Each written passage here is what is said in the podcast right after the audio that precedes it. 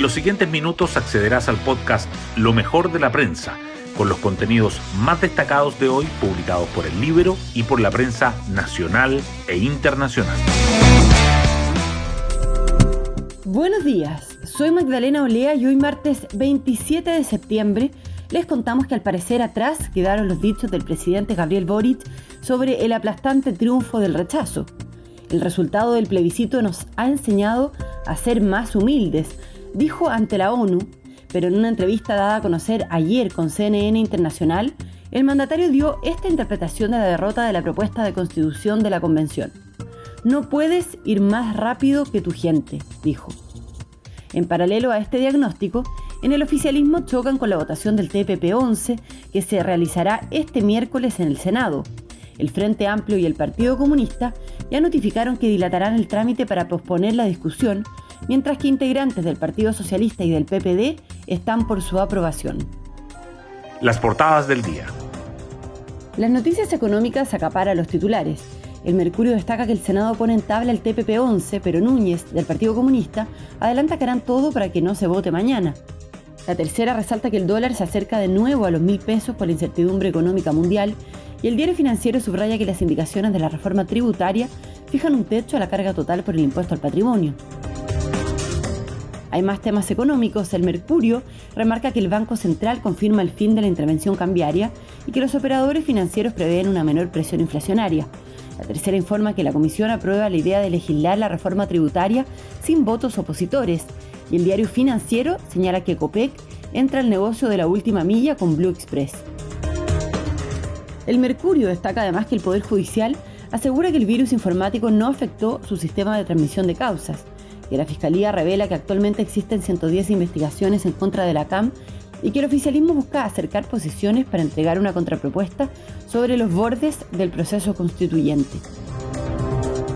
La tercera, por su parte, resalta que Caramanos confirma su salida de la moneda y dice que será de aquí a fin de año. La estrategia de Boric ante el TPP-11 que divide al oficialismo, los integrantes del Team Patriota que asedia a las sedes de los partidos y políticos y que aún hay colegios con clases virtuales luego de dos años y medio de pandemia.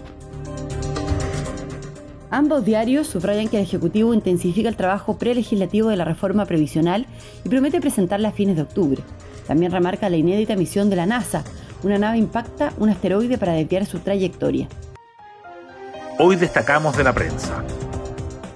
El Senado puso en tabla el TPP-11 tras el acuerdo de mayoría de los comités parlamentarios, pero los senadores de Apruebo Dignidad, que lo rechazan, buscarán evitar la votación por vía reglamentaria y el senador Daniel Núñez, del Partido Comunista, dice que harán todo para que no se vote este miércoles. Además, el gobierno esperará la respuesta de las side letters para ratificarlo, aunque sea aprobado en el Congreso. El dólar se acerca otra vez a los mil pesos, pero el Banco Central confirma el fin de la intervención cambiaria. La moneda estadounidense comenzó la semana con un alza de más de 20 pesos que lo llevó a superar los 990. La Comisión de Hacienda de la Cámara de Diputados aprueba en general la reforma tributaria. La idea de legislar salió adelante con el apoyo del oficialismo, la democracia cristiana y el independiente Carlos Bianchi, mientras que la oposición votó en contra. Marcel expresó su decepción por la decisión opositora después de que el gobierno realizara una mesa de trabajo con asesores y anunciara 27 indicaciones. El oficialismo prepara una contrapropuesta de bordes para la discusión constitucional. Las coaliciones de gobierno y la ministra de las Express se reunieron ayer buscando acordar una respuesta formal ante la propuesta de Chile Vamos para instalar los principios que acoten el nuevo proceso constituyente. Hubo respaldo a ideas como un Estado unitario y la independencia del Poder Judicial.